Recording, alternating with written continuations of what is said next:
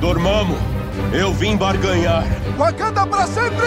Eu, eu entendi a referência. Pirralho! Oi, galera. Você é o Tony Sterco. Esse é o meu segredo, capitão. Tô sempre com raiva. Eu, eu não tô legal. Eu sou um deus, criatura ridícula! Deus fraco. Dragomil Thanos! Posso fazer isso o dia todo. Eu estou aqui para falar sobre o Projeto Vingadores. Meu nome é Carol. Eu sou o Homem de Ferro. Você não sabe tudo sobre mim. Eu vivi várias vidas. Antes de ser uma vingadora. Antes de ter essa família. Eu cometi erros, escolhendo entre o que o mundo quer que você seja.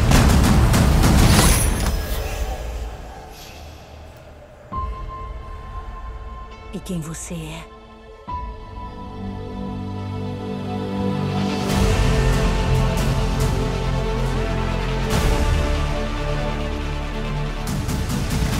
Meus queridos amigos, estamos de volta e dessa vez, como diz Roberto Carlos, voltei.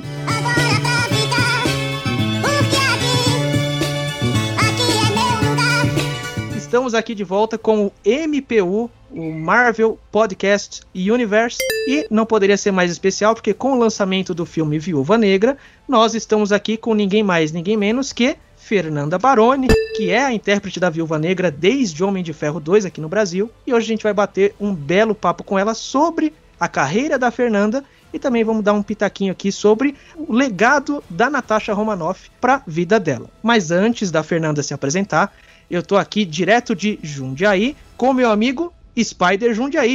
Fala, Spider. Fala, galerinha, tudo bem com vocês? Aqui é o Spider Jundiaí. É uma honra estar aqui com, com o Henrique, com a, com a Fernanda também, participando desse mais um podcast. Show de bola, grande Spider. E direto do Rio de Janeiro, temos Fernanda Baroni. Oi, pessoal, tudo bem? É um prazer estar aqui também, conversando com vocês e falando sobre essa personagem que eu amo tanto. Bacana, bacana. Um fato curioso que muitas pessoas ainda não sabem é que para você ter chego até aqui, né, Fernanda, e tá nesse estágio de hoje, ser a dubladora da Natasha, você teve uma longa carreira, já, tem, já passou por uma longa estrada, principalmente no teatro, e eu gosto de começar esse papo com os dubladores, é, porque eles precisam inicialmente serem atores, e no seu caso, atriz. Você sente falta do teatro? Conta um pouquinho pra gente como que você resolveu entrar pro teatro e a importância do teatro na sua vida. Bom, eu na verdade eu comecei dublando porque eu comecei muito nova, né? Eu comecei a dublar com uns 10 anos de idade. Quando eu tinha já os meus 12 anos, eu decidi fazer teatro. E a minha mãe, que é dubladora também, atriz, ela sempre disse para mim, para minha irmã, minha irmã também, a minha mãe é Marlene Costa e a minha irmã é a Flávia Sadi, ela sempre falou pra gente, olha, se vocês querem seguir essa carreira, vocês têm que estudar teatro, né? Não tem como não, não fazer isso. Então a gente começou super cedo, fazendo uns cursos livres de teatro. Depois eu, ao mesmo tempo que eu entrei na faculdade de jornalismo, eu entrei num curso de teatro profissionalizante na Escola Estadual de Teatro Martins Pena. E desde então eu, sim, o, o teatro ficou na minha vida por muitos e muitos anos. Tem alguns anos que eu não faço teatro porque eu morei cinco anos fora. E quando eu voltei, eu até tinha intenção de voltar a fazer teatro, mas veio a pandemia, né? E ficou meio complicado. Mas o teatro, ele é essencial, ele que te dá as ferramentas que você precisa. As pessoas acham que dublar é só você ter uma voz assim, assado, bonita, ou saber imitar alguém. E, na verdade, o que é a sua voz é o que menos importa na dublagem. O que importa é a sua interpretação. E a interpretação do ator, ela só vem depois de, de muito estudo. Então eu sempre digo isso quando eu dou aula para as pessoas, é, eu sempre pergunto qual é a trajetória delas, e para pessoas que às vezes não, não fizeram teatro ou que querem fazer teatro apenas para poderem começar a dublar, porque não tem como você dublar sem você ter o registro profissional de ator, né? Então, inevitavelmente, você vai ter que passar por um caminho aí de, dos palcos. Então, eu sempre falo para as pessoas: olha, é, façam teatro, apaixonem-se pelo teatro, aprendam o ofício do ator na ribalta e depois vocês podem fazer qualquer coisa. O ator pode fazer TV, pode fazer cinema, pode fazer dublagem, mas são todos braços né, da profissão de ator que originalmente a gente aprende em cima dos palcos. Um ator, às vezes, um bom ator, é ruim na dublagem, porque não basta ser ator também, né? Você tem que uhum. desenvolver a técnica. Então, imagina uma pessoa que nunca fez teatro na vida, né? A, uhum. a chance daquilo ficar bom é praticamente zero. Talvez Sim. por uma sorte, tem uma pessoa que tem um talento nato, assim, uhum. mas a, a chance de, de ficar ruim é muito grande. E a gente está lidando com produtos que as pessoas vão assistir em casa, que vão ser consumidos por muita gente. Uhum. É, o público merece uma boa qualidade. Vamos correr atrás de bons cursos de dublagem, uhum. vamos uhum. investir nas pessoas, mas vamos dar um produto de qualidade para o público. É uma questão de respeito, né? Você disse que também começou Sim. na dublagem com 10 anos, né? Como foi essa transição? Você começou na dublagem, depois foi para o teatro, correto? Isso. São coisas assim diferentes ao mesmo tempo que se completam. Dá para perfeitamente para você conciliar as duas, não tem o menor problema. Às vezes fica um pouco complicado de fazer teatro porque você tem os ensaios, né? E a parte de ficar em cartaz nem é um problema, porque normalmente naquele horário você não vai estar dublando. Mas uhum. com essa demanda toda de trabalho fica realmente mais complicado de ensaiar, mas não é impossível.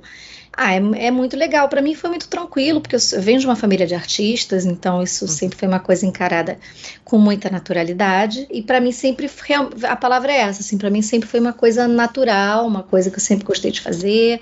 E com certeza, principalmente a escola de teatro, até mais do que o fazer teatro em si. Fazer teatro você exercita, né? Mas a escola de teatro, quando você tem as bases de interpretação, de história do teatro, história do mundo, né? O teatro se confunde com a história da civilização é, como a gente conhece. Então, é, isso realmente muda a nossa cabeça para melhor, isso abre né, a nossa cabeça, isso faz com que a gente atinja um nível de interpretação que com certeza você não vai ter se você, se você não fizer, se você não estudar. Então eu sempre digo para as pessoas: estudem, que vale a pena, vocês vão sentir. Eu sinto nitidamente de quando eu comecei a dublar, que eu não tinha.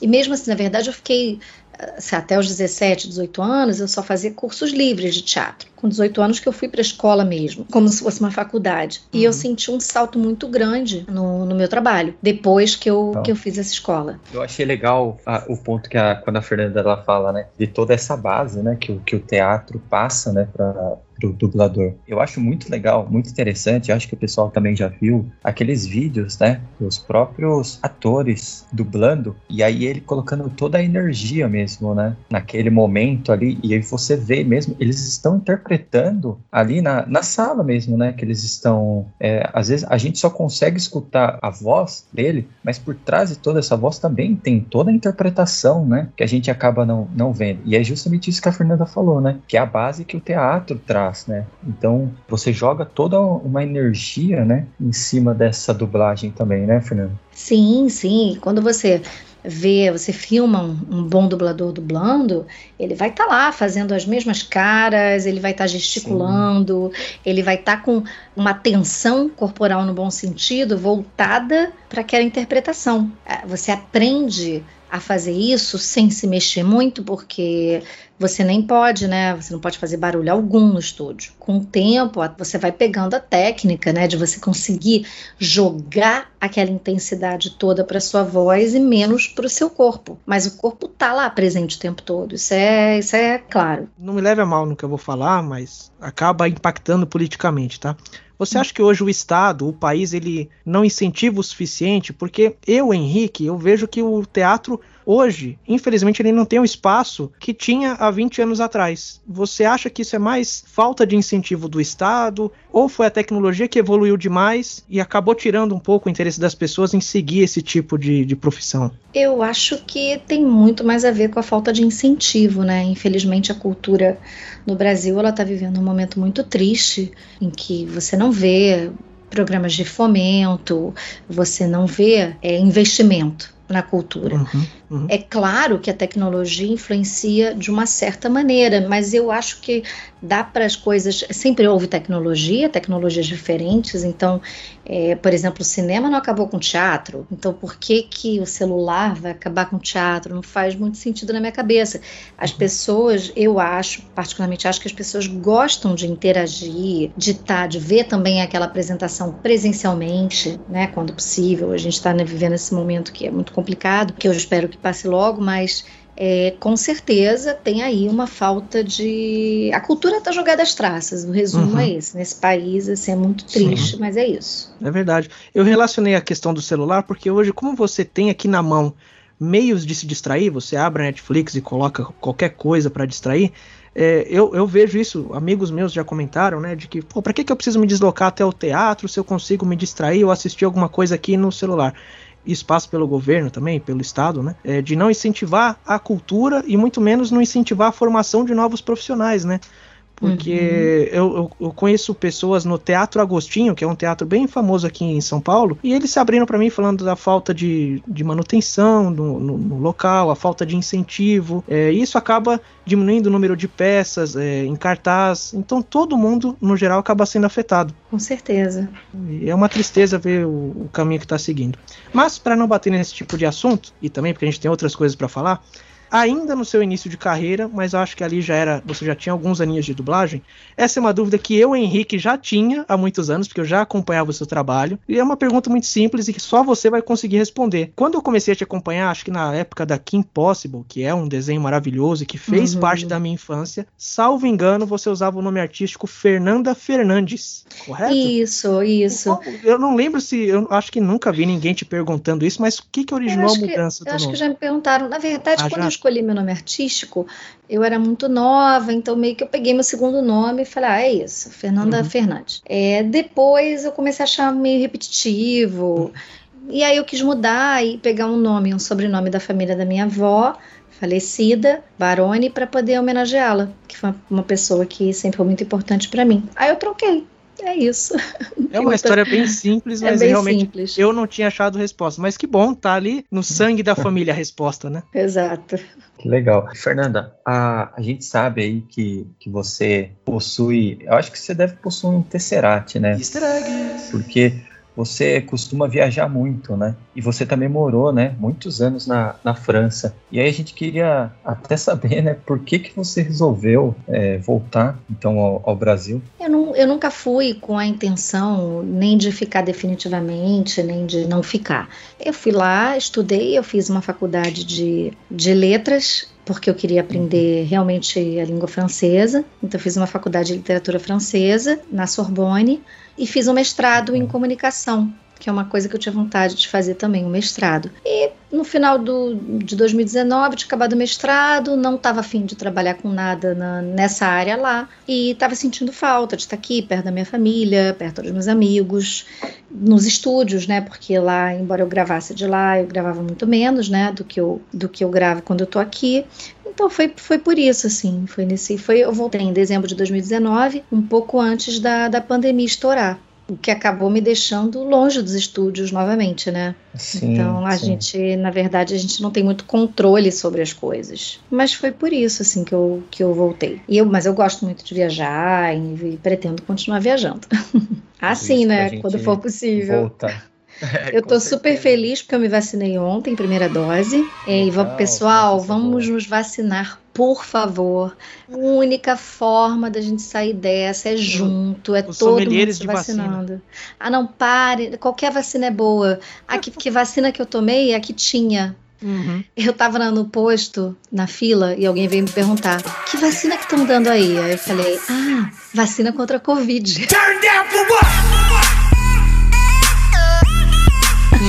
Maravilhosa. Ah, gente, pelo amor de Deus, né? Vamos lá, todas as vacinas são boas, foram aprovadas pela Anvisa, que é um órgão super é, confiável.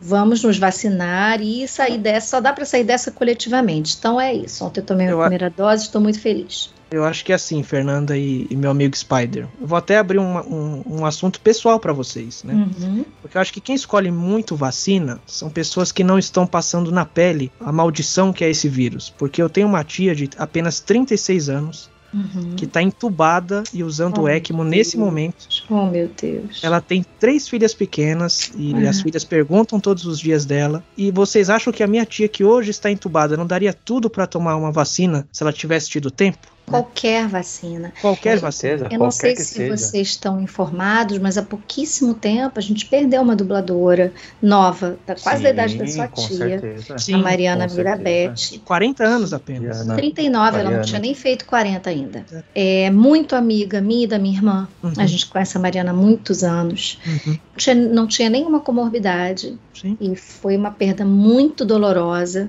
Uhum. Então, ela, já, já devíamos estar todos vacinados poderíamos estar uhum. todos vacinados se as vacinas tivessem sido compradas no momento certo, uhum. mas não foram. Eu, eu Henrique, uhum. eu passei por uma situação muito difícil também. Eu tive Covid ano passado, uhum. a minha família toda teve Covid, a minha mãe ficou na UTI, ficou 10 uhum. dias na UTI, à beira de ser entubada. Eu acho que se fosse hoje em dia, com os procedimentos que mudaram um pouco, acho que ela teria sido entubada, que eles não uhum. esperam mais tanto, né, para entubar a pessoa. É, eu achei que fosse perder a minha mãe. Então, eu perdi outras pessoas pessoas, eu perdi a, a minha analista, com quem eu me consultava há oito anos, uhum. que era como se fosse uma segunda mãe para mim. O meu namorado perdeu a mãe dele de Covid. Uhum. uhum. Então, Nossa. é muito brabo isso.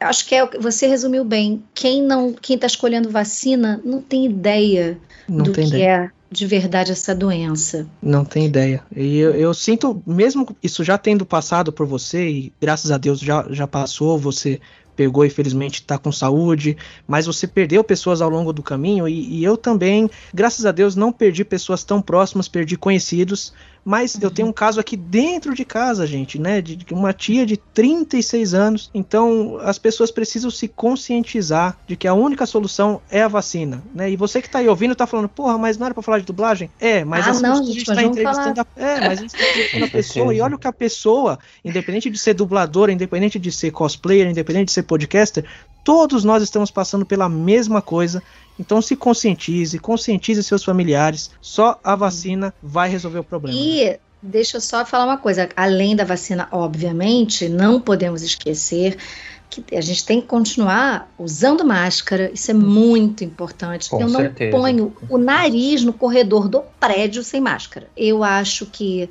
se na época que tivemos Covid em família, hoje em dia eu, eu tenho a condição de poder usar máscaras PFF2. Eu sei que não é todo mundo uhum. que tem condição. Uma pena, a gente, todo mundo devia ter acesso né, a esse tipo Exato. tipo de máscara. É, se eu tivesse cuidado da minha mãe, talvez com uma máscara mais apropriada, talvez eu não tivesse pego o Covid. Uhum. Então, não dá para deixar de usar máscara. Se você não pode usar uma PFF2, usa cirúrgica, usa uhum. duas de pano ano, tenta sair o menos possível e manter o distanciamento social, né, gente? Senão não adianta nada. Exato. Então, com certeza. É, com é certeza. muito chato, eu acho super desagradável, já tá todo mundo com a paciência esgotada. Pode né? falar palavrão, fica à vontade, viu? Não Pode tá todo mundo de saco cheio. Sim. Mas é isso. Se a gente não fizer a coisa coletivamente, isso inclui usar máscara, manter o distanciamento e tomar vacina, a gente não vai sair dessa e, não, e as coisas não vão melhorar. Exato. É. E não e... era para sua tia, nessa altura do campeonato, para as pessoas ainda estarem pegando Covid dessa maneira, né? Com certeza não. Isso é o que mais dói, entendeu? Você passar por esse tipo de coisa sabendo que o caminho poderia ser totalmente o oposto. Né? Uhum. É, é, meio que passar de forma desnecessária, entendeu? Pois é. Mas, para não abaixar a bola aqui, afinal é, é uma celebração estarmos com a Fernanda Baroni, eu tenho uma pergunta que também está dentro disso que a gente está falando. Isso felizmente vai passar, eu não tenho dúvidas de que minha tia Michele, que vai ouvir esse podcast, ela vai voltar para casa. Michele, estamos aqui torcendo pela sua recuperação, viu? Obrigado. Já deu tudo certo, Michele. Já deu, já deu. Com certeza, ela vai ouvir esse podcast, vai ficar muito grata. E é lógico, uma das coisas que até o nosso amigo Spider mencionou e que eu também amo fazer é viajar. Já fui com mochileiros e tudo. Então, Fernando, eu gostaria de saber de você, num mundo normal, se é que podemos voltar a imaginar um mundo normal, qual vai ser o primeiro lugar que você vai viajar? Já? Olha, eu quando as coisas voltarem a, a, uma certa normalidade, eu quero muito voltar à França, porque tô com saudade, né? Eu morei cinco anos lá, é, tem um monte de pessoas, muitos amigos que ficaram lá, então eu tinha a intenção de voltar lá com frequência, né? Intenção que não pode ser concretizada por conta da pandemia, Então eu acho, não sei se a gente pode chamar isso de uma viagem, né? Acho que uma, é um retorno, né? Um reencontro. Se a gente for falar de uma viagem para um lugar novo, eu confesso que eu nem tenho pensado nisso nos últimos tempos, porque como as coisas estão, tá muito complicado de fazer planos, né? Mas tem uhum. vários lugares que eu gostaria ainda de visitar que eu não visitei. O México, eu não uhum. conheço, eu tenho muita vontade de ir. Tenho vontade de conhecer a África eu também não conheço. Eu tenho vontade, é, Japão, China, esses lugares eu nunca fui. Tailândia, também tenho vontade de conhecer é, Vietnã. Uh, na Europa eu não conheci tudo, então os países nórdicos eu praticamente não fui, tenho muita vontade de ir. Suécia, Islândia, para o leste europeu também, Hungria. Uhum. Então é muito lugar para visitar, né? Você é bem estudiosa geograficamente, hein? Ah, a gente... Tem o Tesseract. Tem o Tesseract. Você fala, eu não sei o que é isso. o Tesseract é aquele cubo que o Loki pegou na, no fim ah, do... Gente, eu sou muito ruim de nome. é o cubo de teletransporte, então... Então eu queria ter isso aí. Eu tenho certeza. é, e aí, Fernanda, falando também, a gente comentou um pouco, né, da, desse, desse momento que a gente precisa estar em casa, né? Mas também a gente não pode parar, né? Continua trabalhando, né? E uhum. como que era trabalhar com dublagem numa época que não existia ainda o home studio? Pois é, porque hoje em dia é muito melhor, né? Hoje em dia a gente tem o não só o home studio, né? A gente tem as três pontas do, do processo conectadas, né? A gente tem o técnico, o dublador e o diretor. É, maneiras foram criadas para que isso acontecesse. Hoje em dia isso é, rola de uma forma muito boa, assim, de, a não ser que tenha um problema de internet, alguma coisa assim, às vezes acontece, mas tendo uma internet boa, as coisas costumam acontecer com muita fluidez. Mas era um desafio, né? Eu aprendi a. Não é o ideal. Hoje em dia, eu, se por acaso algum dia morar fora de novo, enfim, tem essa possibilidade, né, de você estar tá trabalhando com o diretor e com o operador de áudio, mas eu aprendi, né, eu aprendi a me gravar, eu aprendi a fazer o home studio, eu adquiri equipamento, eu adquiri coisas para melhorar a acústica, então você a necessidade faz, né? Você se virar, assim como fez as pessoas agora, né, nesse último ano, terem que muitas delas, não, nem todas, nem todo mundo tem como ter um home studio. Tem gente que mora em lugar muito barulhento, tem gente que, que divide o apartamento, a casa com um monte de gente e não tem como gravar. Mas muita gente correu atrás disso. E hoje em dia muita gente tem home studio, já é uma realidade. E, e é isso, é a necessidade que faz você correr atrás desse tipo de coisa.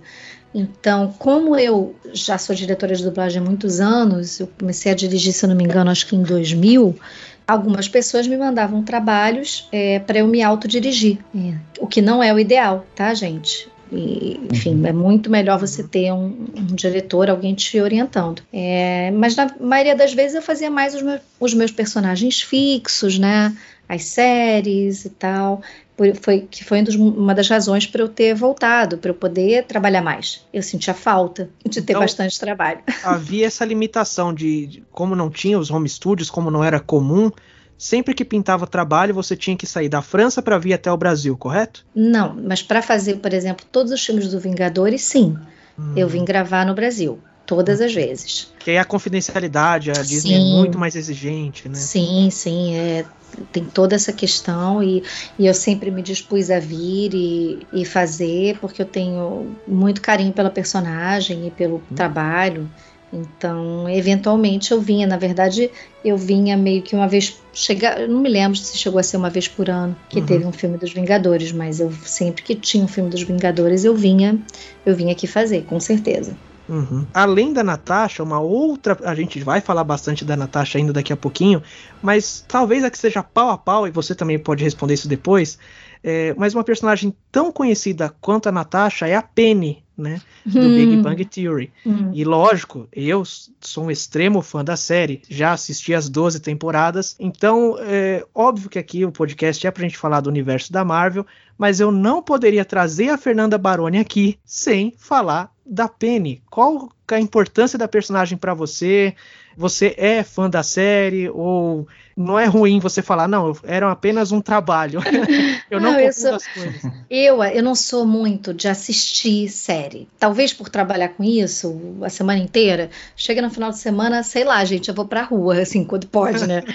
tipo, andar de bicicleta, dar um mergulho, dar uma corrida. Nesse, engraçado que mesmo nesse momento da pandemia, eu não fiquei super focada em assistir coisas. Sério? É, sério. Você é a primeira pessoa que eu conheço. É. Olha, eu, eu, sou colecionador de mídia física. Tudo que eu tinha aqui eu devorei. Caramba. Todos os DVDs e Blu-rays que eu comprei. É, é, que a gente trabalhou, Henrique, a gente trabalhou muito e está trabalhando muito na pandemia. Sim, é e aí chega o final de semana, muitas vezes eu tenho que preparar, como eu sou diretora, eu tenho que assistir o produto que eu vou dirigir durante a semana. Então, eu no tempo que eu tenho livre, eu vou assistir a série ou o filme que eu vou dirigir. Eu até assisti algumas coisas. Eu assisti Dark, que eu gostei muito. Bom, ótimo. Gente, eu virei super fã de Dark. Assisti Nossa, os vídeos é das pessoas explicando Dark, é, não sei o é. que. Eu, um grande amigo meu, dublador, é o Felipe Grinan. Uhum. Ele é como se fosse meu irmão. Sim. E ele que me falou de Dark. Então a gente ficava se falando sobre Dark, várias teorias sobre Dark, vários memes sobre Dark. Isso foi maneiro. E eu assisti, o que, que mais eu assisti durante a pandemia? Acho que assisti o Gambito da Rainha, que oh, eu achei bem legal. Você, você assistiu também. pouco, mas Muito foi bom. bem seletivo aí no que você escolheu. É, acertou bem nas escolhas. É, foi bem nas escolhas. E, então, Big Bang, eu sou fã da série, mas assim, eu assisti poucos episódios, se a gente for pensar no, no, uma pessoa que é fã. Hum. Mas sempre tive muito carinho dublando. Amei, amo dublar, amava dublar a Penny. Fiquei bem emocionada quando a gente gravou os últimos episódios. E muito feliz quando me chamaram para dublar The Flight Attendant, que é a série nova dela, que acabou de estrear no HBO Max. Isso, ela é uma comissária de bordo, né? Isso. Já assisti, é bom. Foi na bom, mesma empresa legal. onde a gente dublava o Big Bang, que é Cinevídeo, que é uma empresa super antiga aqui do Rio, que eu gosto muito de trabalhar, tenho muito carinho pelas pessoas de lá. E aí eles me chamaram para fazer o Flight Attendant, então deu para matar um pouquinho a saudade não da Penny, mas da atriz, né? Uhum. da Kelly Cuoco. Uhum, exato. E, e, o Big Bang é, é muito divertido, né? Era muito divertido de fazer. É uma série que com certeza deixa saudade. Nossa, é sensacional, né? The Big Bang Theory é uma série, acho que não tem nerd que não, não conheça, né? E a Penny, com certeza, é, é incrível, assim, né? A voz dela, assim, né? A, a atriz, a, a gente super adoro a química que, que ela tem ali com, com o Sheldon também, né? Como Sim, amigos, assim, mas muito é bom. muito divertido, é ah. muito bom. Fico muito feliz de poder escutar a, a Penny novamente aqui. Assim, eu, de vez bom, em quando alguém obrigado. fala, alguém, de vez em quando alguém, eu estou em alguma empresa e aí tem um técnico que eu não conheço, aí ele fala assim: você dublava Penny? Porque quando eu começo a falar, a pessoa reconhece a voz. Você é dubladora da pena? Eu falo, sou. Poxa, eu adorava, não sei o quê. Aí a gente fica super feliz, né? Porque tem o outro lado também. Tem muita gente que critica o trabalho. E eu costumo dizer que, na verdade, as pessoas, quando elas dizem né, que uma. Se, se uma dublagem é bem feita, mas as pessoas falam, não, mas aquela dublagem daquela série é horrorosa eu digo para as pessoas que não é a dublagem que é horrorosa, é a pessoa que está acostumada, por talvez, a ver a série no original. Né? Se você começa Exato. a ver uma série no original, quando você assistir dublado, você vai se chocar, porque é muito diferente, por mais que você tente fazer um match de voz. E vice-versa. Eu dou sempre o exemplo quando as pessoas falam para mim: ah, mas eu, eu odeio dublagem. Eu falo: então, não, você odeia dublagem. Para muita gente da minha idade, né? Aí eu falo: Barrados no Baile, você assistia, você, você gosta de ver como? Ah, dublado. Eu falo: e o original? Ah, o original é horrível. Aquelas vozes não combinam. Aí eu falei, então, gente, não é a questão não é essa, a questão é, é o costume. Então, se você começa a ver uma coisa no original e passa para o dublado, você vai estranhar e vice-versa. Se você começar a ver dublado e passar para o original, você vai achar que as vozes dos atores originais não tem nada a ver. Por é. sinal, puta coisa chata. O pessoal que em do, pleno 2021 vai falar, pô, dublagem é ruim, dublagem não sei o quê. Já Justamente por esse exemplo. Como, como eu, eu te mencionei, eu sou muito fã até hoje da Kim Possible. Foi um desenho que ajudou, a, porque ela, era, ela investigava, né? Eu gosto ah, dessas coisas de investigação. Também. Então ela ajudou a formar um pouquinho do caráter do Henriquezinho, sabe? Hum. Ela ajudou a formar o caráter. e eu vi obviamente dublado. Eu chegava em casa da, da, da, escola, sentava lá no SBT e assistia. Simples. Agora tem aquela moda tal do, do, dos jovens aí, eu já não me coloco mais como os jovens, tá?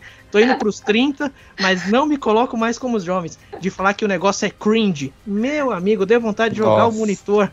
Ah, gente, que preguiça. Eu tenho uma preguiça. preguiça.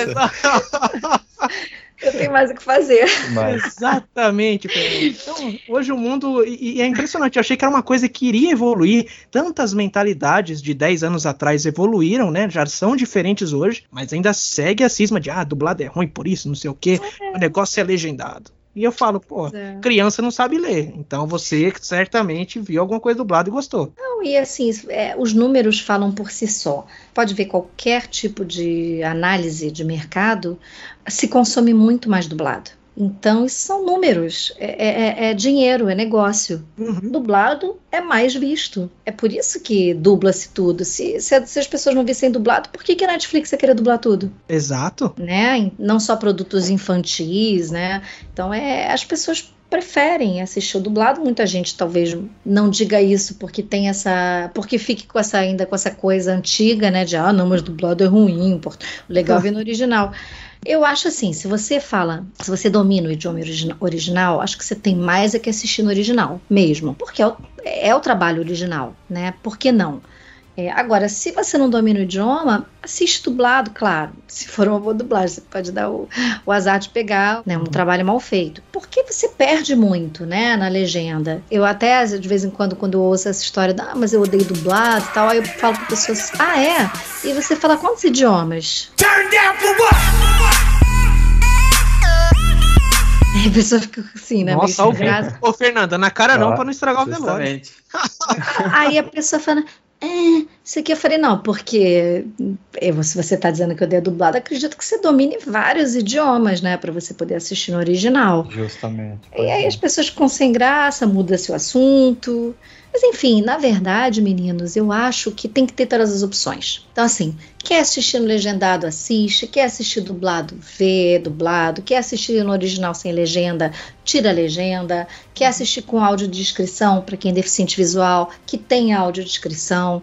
O importante hoje em dia é que a tecnologia permite que a gente tenha todas as opções, o importante é ter opções. Exato. Né? E no Eu caso do, da, da, dublagem, deixa os dubladores viverem, né? tipo, Exato. não quer ver dublado, não vê, não precisa ficar falando mal, né? E até uma, uma coisa interessante, né, Fernanda? Dark mesmo, né? Que, que você é, mencionou. Quem uhum. assistiu no idioma oficial, original mesmo, do alemão, né? Tem pois é, e a dublagem de Dark era ótima. Eu acho que foi feita na Vox Mundi. Eu achei a dublagem muito boa. Eu até, quando eu trabalhei com, com a diretora do, do Dark, que eu reconheci a voz dela, que ela fazia, acho que a Cláudia, eu falei Gente, nossa, que trabalho incrível, parabéns. Tava muito bem dublado, tava ótimo. E aí, aproveitando, né, como a gente está falando da, é, de dublagem e ter essa voz é, perfeita, né, a gente sabe aí que você é a voz oficial de grandes nomes, né, grandes atrizes, como até a própria Scarlett, né,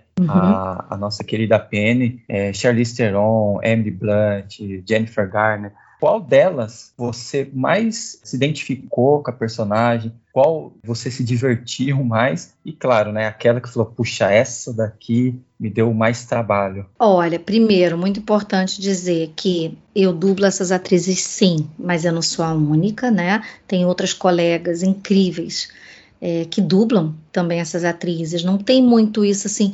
É raro, né? Você ter um ator, uma atriz que é dublado apenas por aquele dublador. Até porque, por exemplo, para começar, tem a questão do. Hoje em dia, não, não muito mais, né, por conta do home studio, mas tinha a questão do mercado do Rio e do mercado de São Paulo, por exemplo. Então, se eu dublo a, a Charlize Theron no Rio, eu, a Mônica Rossi, já dublou a Miriam Fischer, a Sheila Dorfman, em São Paulo tem outras atrizes que dublam, que são incríveis também, né?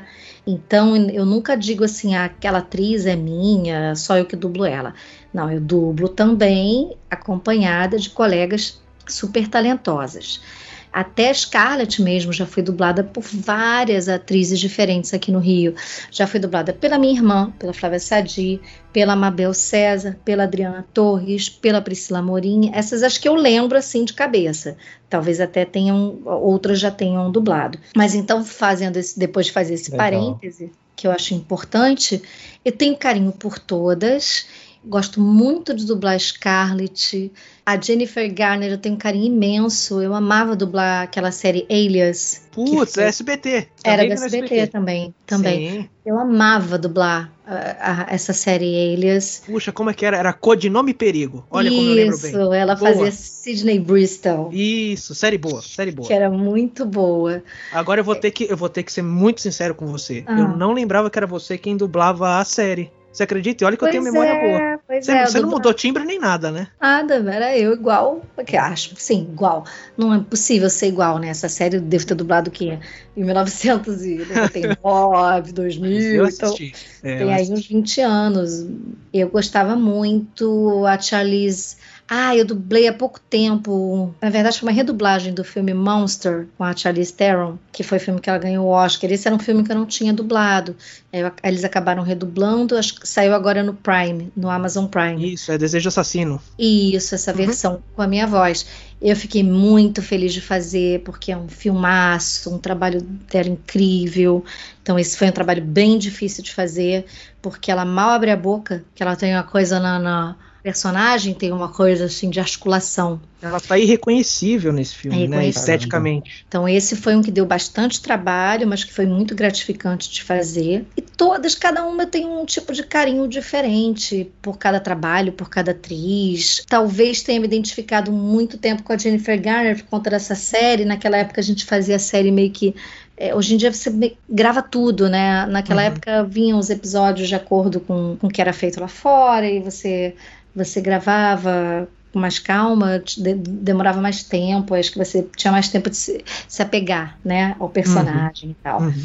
É uma experiência até diferente do Big Bang Theory, que chega ali 22 episódios, Sim. faz os 22 episódios é. e beleza. Ano que vem a gente se encontra, Penny. É isso, isso. Naquela época era diferente. É, mas eu tenho, assim, carinho. A, a, a Kim Possible que você mencionou, a personagem, não é uma atriz, né, é um desenho, mas é uma personagem pela qual eu tenho muito carinho. Eu amava dublar esse desenho. Uhum. Eu me divertia muito fazendo aqui Impossible. Então eu tenho muito carinho por ela, por ela, por esse desenho e tal. Você disse que às vezes é reconhecida pela voz. Sei que é muito difícil para um dublador acontecer isso, porque geralmente as pessoas tendem a falar, pô, te conheço de algum lugar, não é a voz, né? Te conheço de algum é. lugar.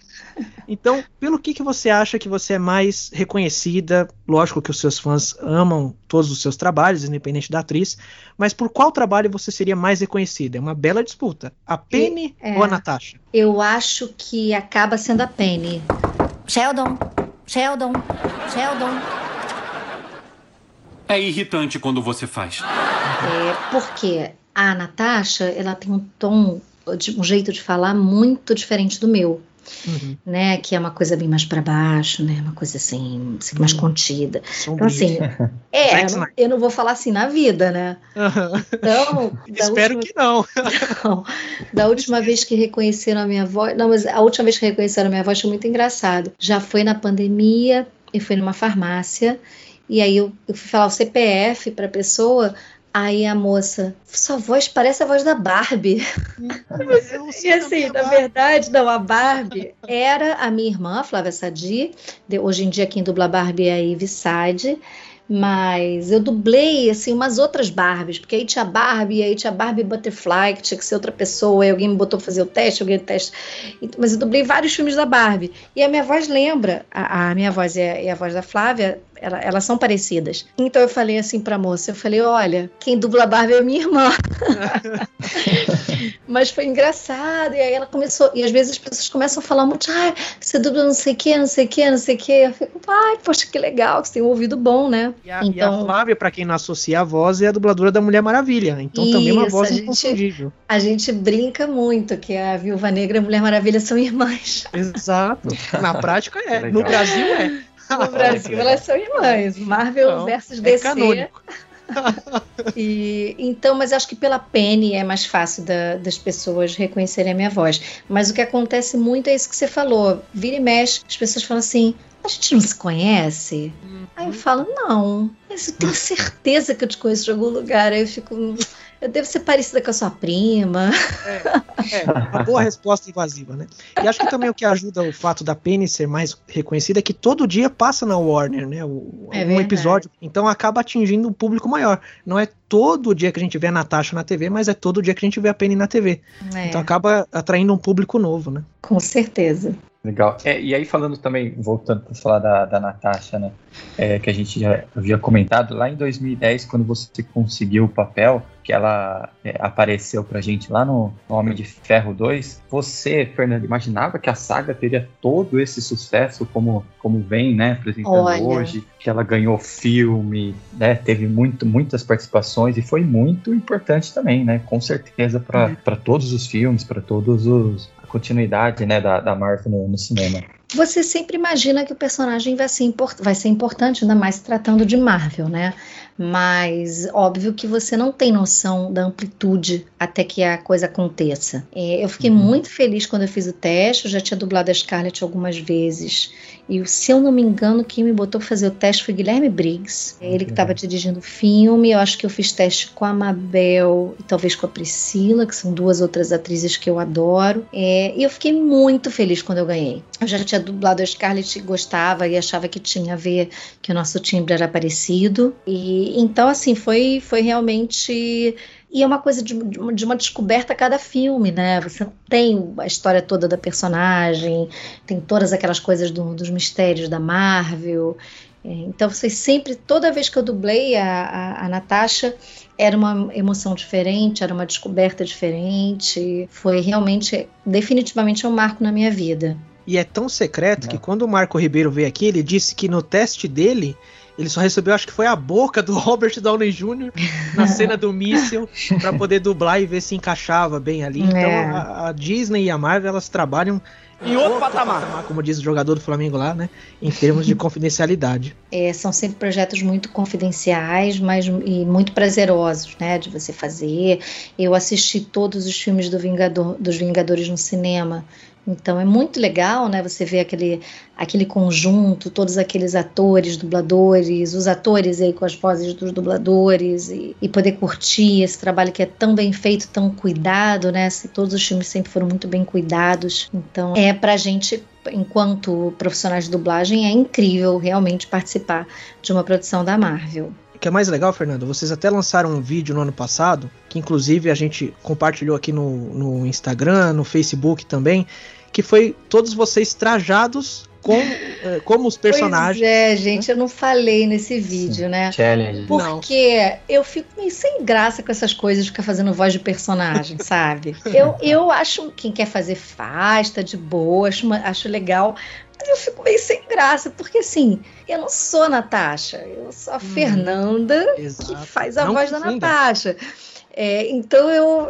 Mas é uma questão mais minha, assim. No, enfim, é que algumas pessoas falaram: ah, mas poxa, você não. Você não falou nada. Eu falei, não, não falei. E tal qual o Spider, você estava vestida de viúva negra, então já valeu, não precisou falar nada. É, isso, a brincadeira, é. a brincadeira era essa, né? Peguei um agasalho de Sim. corrida. preto. Falei, vai ter que, vai ser isso aqui que vai dar para fazer na pandemia, vai ser isso. Todo mundo em casa, então todo mundo se virou com o que tinha em casa mesmo, não dava para sair comprar. Exatamente, não dava. Isso foi bem no começo do era bem naquele naquele começo em que as pessoas realmente estavam, né, ficando em casa, então foi super improvisado, tá? Mas eu, eu curti muito, esse vídeo ficou bem divertido. Sim, a gente nomeou aqui na página que a gente repostou também, nomeamos de dubladores avante. Então foi uma justa homenagem, Nossa, né? Ficou muito é. bom, muito bom. e é legal porque o pessoal acaba conhecendo também, né? E a gente também, né, acaba revivendo, né, assim, de certa forma, porque a gente não, eu não sei se eu tô sozinho nessa, mas muito carente, né, do, do cinema, né? Ai, Total, nossa, eu tô morrendo de é. saudade, gente, de cinema. muito. Agora, ainda bem que veio a, a Natasha, né, a, a viúva aí, trazer a, a Marvel novamente no, no, cinema pra gente, né? É, cara, e... eu, vou, eu vou no Premier Access, hein? Eu vou pagar pelo Sim, né? Disney né? Plus pra vir em casa, porque com toda essa situação, é, como eu já expliquei aqui, é. de familiar e tal, doente, é Sim. é óbvio que eu não vou sair, Sim. né? Adoraria é, ver não, na telona. Mas felizmente é. dá para casa, é só pois pagar. Pois é, a, a gente tem, né, essa, essa possibilidade hoje em dia, a gente tem que agradecer, né, a Disney Plus de de estar tá fazendo isso, porque as pessoas, por inúmeras razões, não vão ao cinema, vão poder assistir no, no, nas suas casas seguras. Isso é muito bom, né? Juro para você, todo fim de semana o programa aqui entre minha esposa e eu era ir ao cinema, pegar o balde da pipoca e escolher um filme lá na hora. E eu realmente, o último filme que eu vi no cinema foi Doutor do Liro com Robert Downey Jr. em Nossa. janeiro do ano passado. Então já vão quase dois anos eu sem não me ter. Lembro. Você lembra, eu assisti, eu lembro, na verdade eu não lembro o nome do filme, mas era um filme francês francês, com Patrick Bruel, que é um ator super antigo lá. Uhum. E eu assisti no final de naquele final de semana que parou antes para tudo. Foi logo, eu lembro que eu marquei com uma amiga minha aqui no Rio, e aí a gente chegou a comentar menina, parece que vai parar tudo, não sei o quê, mas a gente não tinha noção do que estava por vir. E isso deve ter sido lá pro dia 12 de março, foi um pouco antes de, que acho que foi Acho que foi dia lá, 18. Então isso deve ter. Foi uma semana antes. Porque foi muito perto do meu aniversário. Eu lembro que eu nem cheguei a fazer festa. Então já o Henrique lá de 2020 já foi visionário de falar: não, vamos ficar em casa, não vamos fazer festa, não. não, eu tô com uma esperança, porque o meu aniversário é em outubro, final de outubro. E eu vou estar tá já, eu vou tomar a segunda dose da vacina no final de setembro.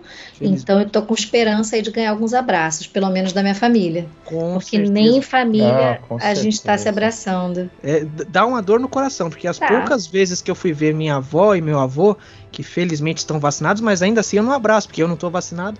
Isso As poucas vezes que eu fui, eu não passava do portão, era só para ver se estava tudo bem, se precisava de alguma coisa, de comprar alguma coisa, então dói o coração, né, meu amigo Spider? Dói mesmo. Mas é, tenho certeza que é, a gente vai passar uma virada de, de ano aí completamente diferente do que foi do ano passado. Sem, sem sombra de dúvidas, pessoal. E aí, falando um pouco agora da personagem, um pouco de polêmica, né, Henrique? Como a gente é, costuma falar. Gostamos. O, né? A gente gosta pouco, né? Um assunto polêmico entre os fãs da, da Marvel, né? Eu também me coloco nessa, nesse assunto aqui também, né? Que é aquele relacionamento que teve entre a Natasha e o Hulk. Hum. Né? Teve ali um fé, né? Falando como agora como fã, né? Como Fernanda fã, você gostou, curtiu esse esse momento entre os dois? Você acha que foi um desenvolvimento bacana?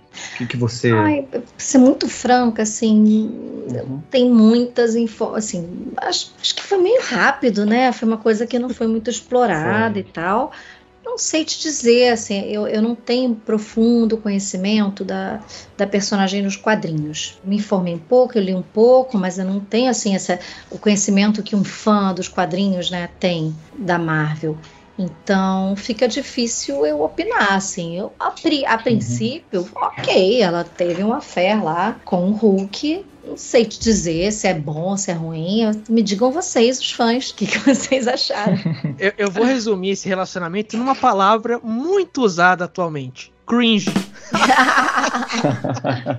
Ruim horrível. Eu tava, eu tava assistindo. Isso acontece em Vingadores Era de Ultron, que é o segundo filme dos Vingadores, né? Eu tava com meus amigos do lado, sentado, já com a pipoquinha e tal, e de repente acontece essa cena entre a, a Natasha e o Bruce Banner.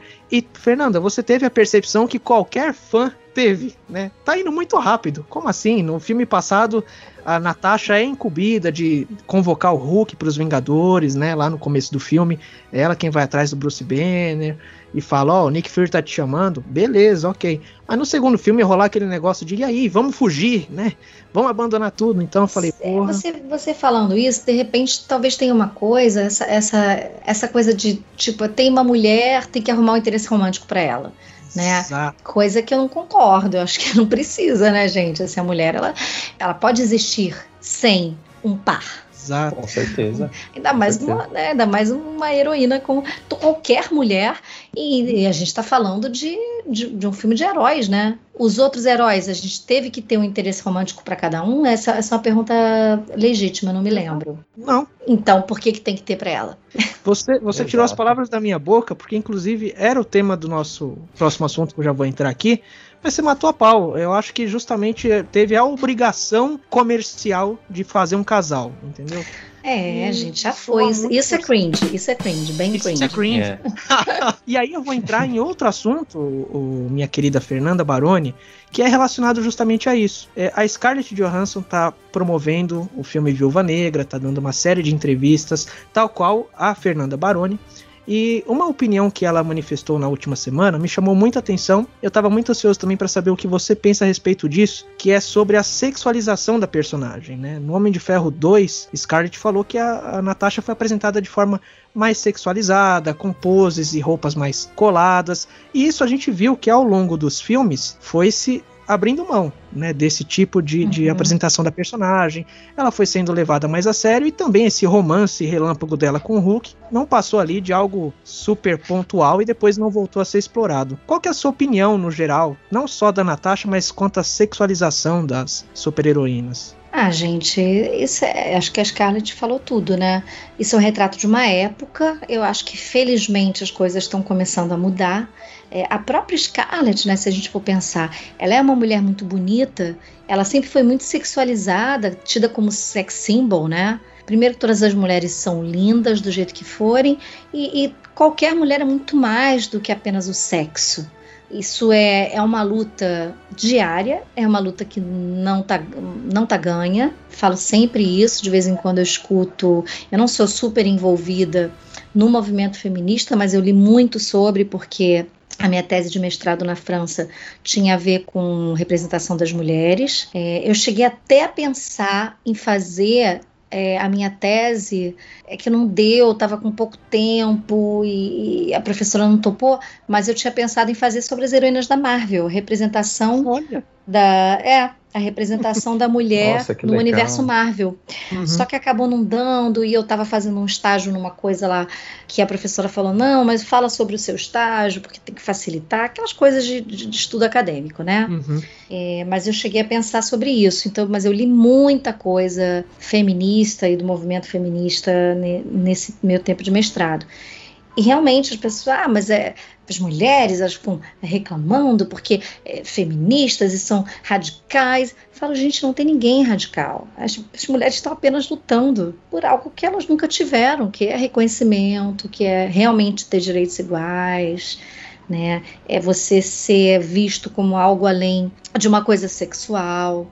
Você. Outro dia eu vi um negócio interessante, estava vendo sobre um filme que acho que vai sair agora sobre umas corredoras brasileiras, um filme brasileiro, hum. esqueci hum. o nome, mas é sobre umas corredoras, tem a Fernanda de Freitas, e que aí o cara que, na história da, da, da equipe, o treinador da equipe, alguém pergunta para ele qual é a diferença entre treinar uma equipe de mulheres e uma equipe de homens. Aí ele fala: a diferença é que se, quando eu treino uma equipe de homens, ninguém me faz essa pergunta idiota. Turn down for what? Mas é verdade.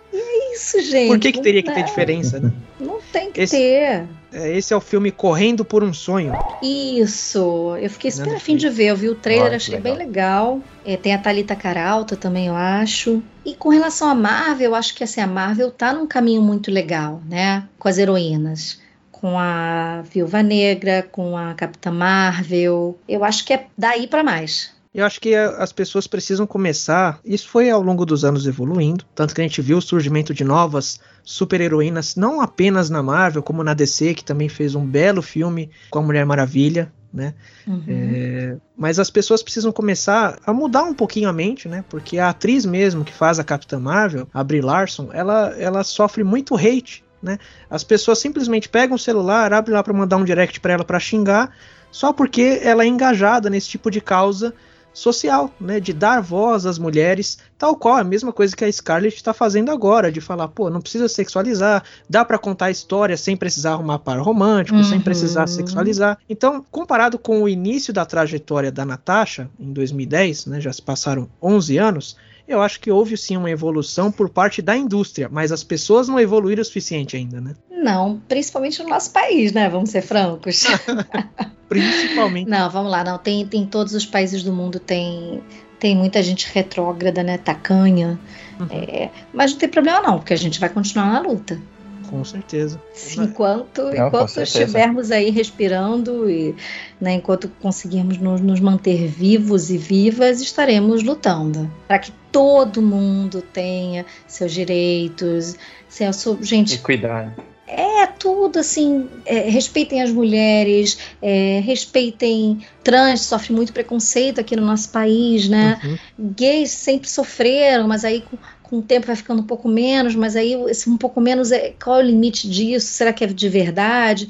Então, deixem, gente, de, deixa, vamos combinar uma coisa, deixa a pessoa, todo mundo ama quem quiser, né? Exato. É, é, é simples. Vamos, sim, e, e as sim. mulheres, vamos dar para elas o lugar que elas merecem, né? Que é muito mais do que apenas ser o par romântico de alguém, ou, pelo amor de Deus, sem querer ser mãe, é incrível, uhum. né?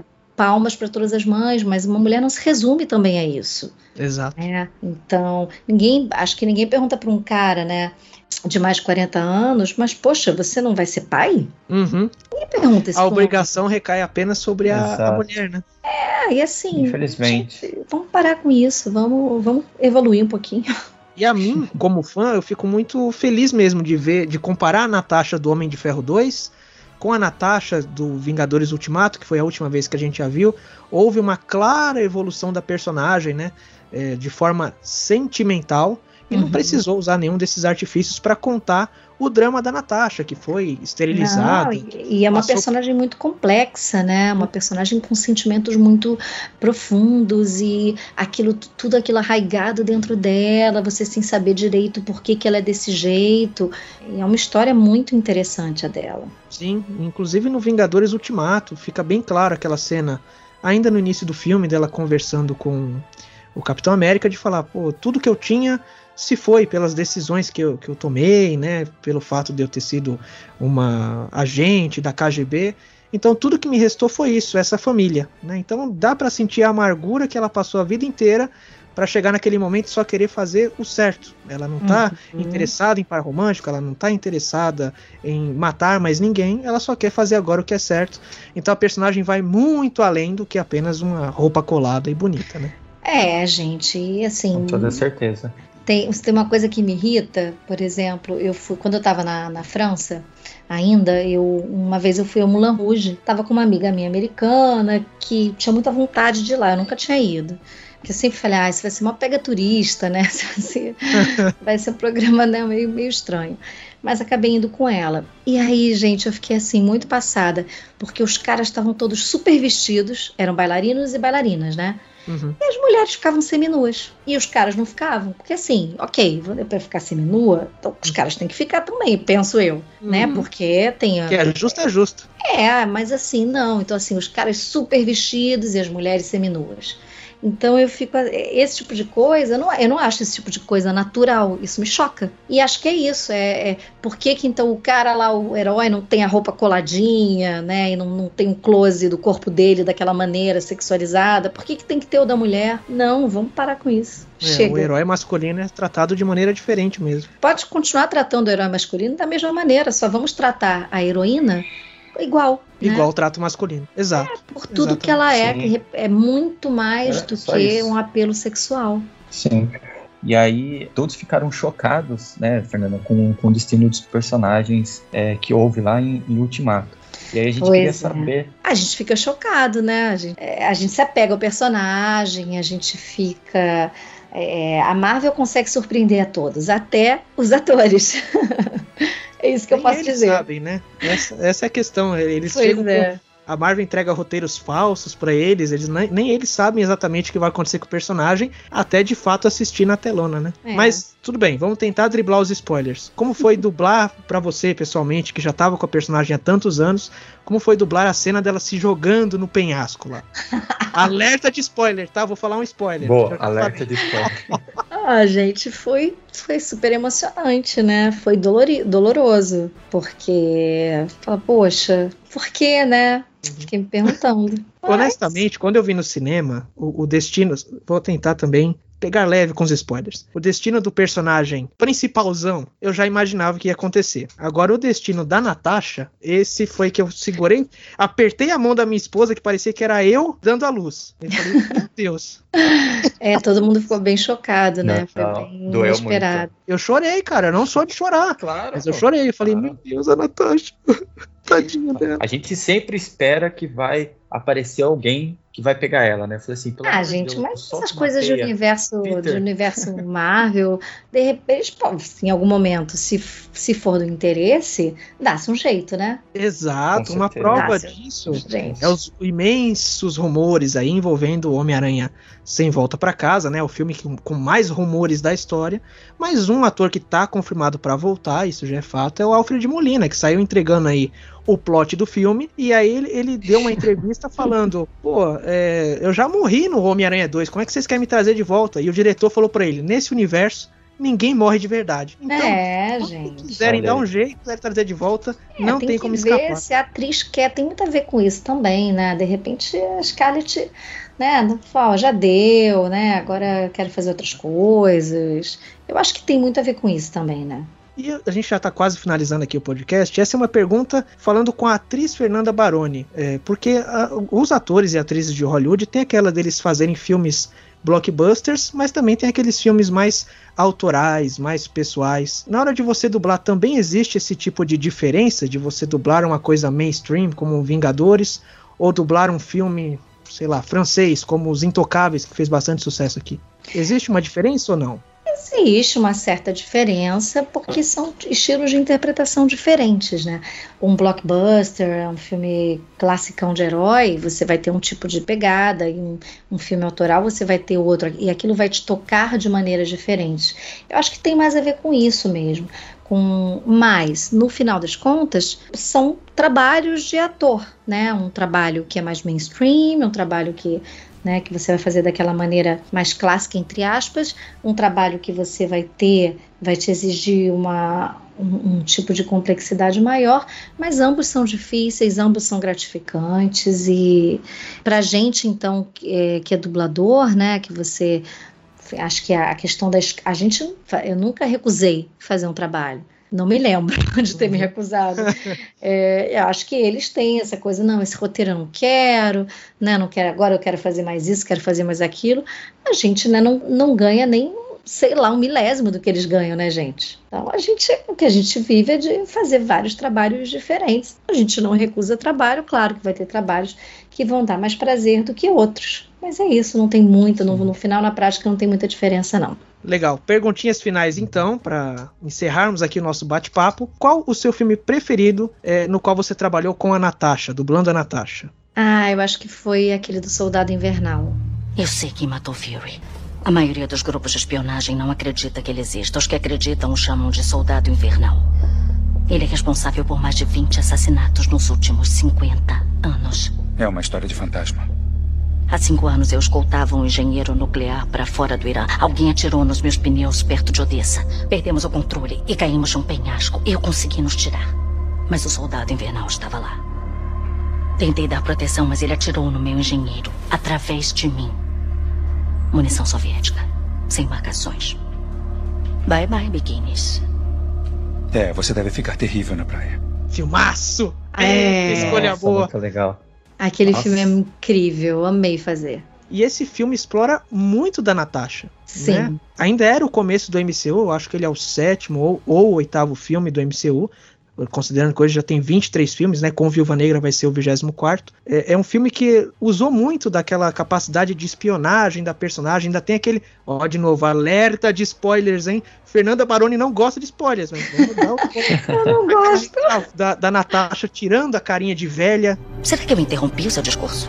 E ela estando lá no final do, do, do filme, né? No, no salão Uhum. que o Nick, com o Nick Fury. Então é um filme que explorou muito bem a personagem e acho que muito da fanbase da personagem, ou fanbase, como as pessoas costumam falar, veio de lá, né? Porque é um roteiro muito de espionagem, é como se fosse a Kim Possible Isso, e, a- e as duas são ruivas, né? É, e as Você duas são sabe ruivas. que as pessoas me marcavam em coisas tipo a Kim Possible e o Ron Stoppable era a Natasha e o Clint. Era Mas parece dublador. mesmo. É, é. lembra muito, né? Tem tudo a ver. versões em desenho animado da Natasha e do Clint. E, para encerrarmos com chave de ouro, se você pudesse encontrar a Natasha Romanoff, não a Scarlett, a Natasha, o que você diria ou agradeceria para ela? Ai, eu agradeceria por ela ser a, a, a pessoa autêntica que ela é e por representar tantas mulheres que lutam e que buscam pelo seu espaço e que enfrentam as dificuldades de cabeça erguida e são, são seres humanos de carne e osso. Que ela, inclusive, não, não tem nenhum poder, né? Eu sempre Não. brinco com isso. As pessoas me perguntam, ué, mas a Viúva Negra, quem não conhece, né? Não tem nenhum poder? Eu falo, não, gente, ela só bate muito. Nossa. Na verdade, Sem acho que poder, isso... ela assim. Imagina com poder, hein? Imagina com poder. Exato. Nossa. Na verdade, acho que isso que torna ela bastante especial, porque ela usa muito da inteligência, não são Sim. apenas as táticas de luta, mas ela é Ah. muito inteligente, ela sabe como se sobressair nesse tipo de situação, né? É, tanto que eu acho que ela é uma das poucas. é, Assim, vocês podem me dizer, tem algum outro Vingador que não tem poder nenhum? Acho que o Clint, né? É, o Clint Pronto, também. então, era a- a- o, o Por isso passo a dupla dela, né? perfeita. Por isso a dupla perfeita. Pois É. é. São duas Dois pessoas que, têm, que, que são tão seres humanos quanto nós, mas que Isso. fazem além do que tá na capacidade, né, Pra fazer o bem. Então acho que dá pra gente se identificar facilmente com eles. Perfeito. Pessoal, essa foi a Fernanda Baroni, a dubladora da Natasha Romanoff, da Penny, da Kim Possible, da Alias, né? Agora eu esqueci o nome da personagem da Jennifer Garner na Sidney na. Bristol. Sidney Bristol. Olha, essa aí veio lá do, sabe quando tem o- lá no fundo da Essa, memória? é, essa é pra reassistir, hein, pessoal? Vamos procurar aí e dar uma, um reboot nessa Excelente série. série. Excelente série. Elias, codinome Perigo.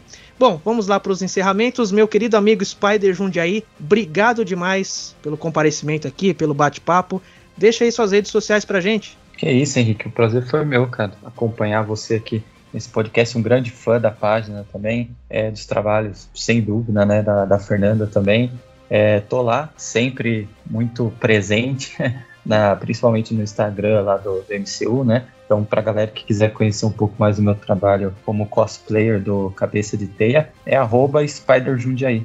É só mandar um, um oi lá que a gente interage lá pelas, pelas redes. Muito obrigado, Henrique, pela, pela oportunidade, cara. Show de bola, imagina. E também quero agradecer imensamente a Fernanda Baroni, que deu um show aqui, deu uma aula falando de coisas técnicas da dublagem, da situação do país e também do legado da Natasha. Fernanda, muito obrigado. Que Viúva Negra seja um sucesso. E a gente se fala por aí no Instagram. Deixe suas redes também. Obrigada, Henrique. Obrigada, Spider. Foi um prazer falar com vocês e com todo o pessoal aí que é fã da MCU Brasil. Tomara que todo mundo curta o filme, tomara que dê tudo certo aí. Foi realmente muito gratificante falar com vocês. E quem quiser me seguir no Instagram é ferbarone. Fer com R, não é só Fê. É Fer Barone com dois N's e E no final. É isso. Show de bola, meus queridos. Viúva Negra estrelando Scarlett Johansson e Fernanda Baroni. Estreia dia 9 de julho no Disney Plus. A gente se fala no próximo episódio. Um grande abraço a todos. Cuidem-se bem, máscara e álcool em gel. E vacina. E vacina. Com certeza. Não escolha vacina, cacete. Não! Fique em casa. Fique em casa.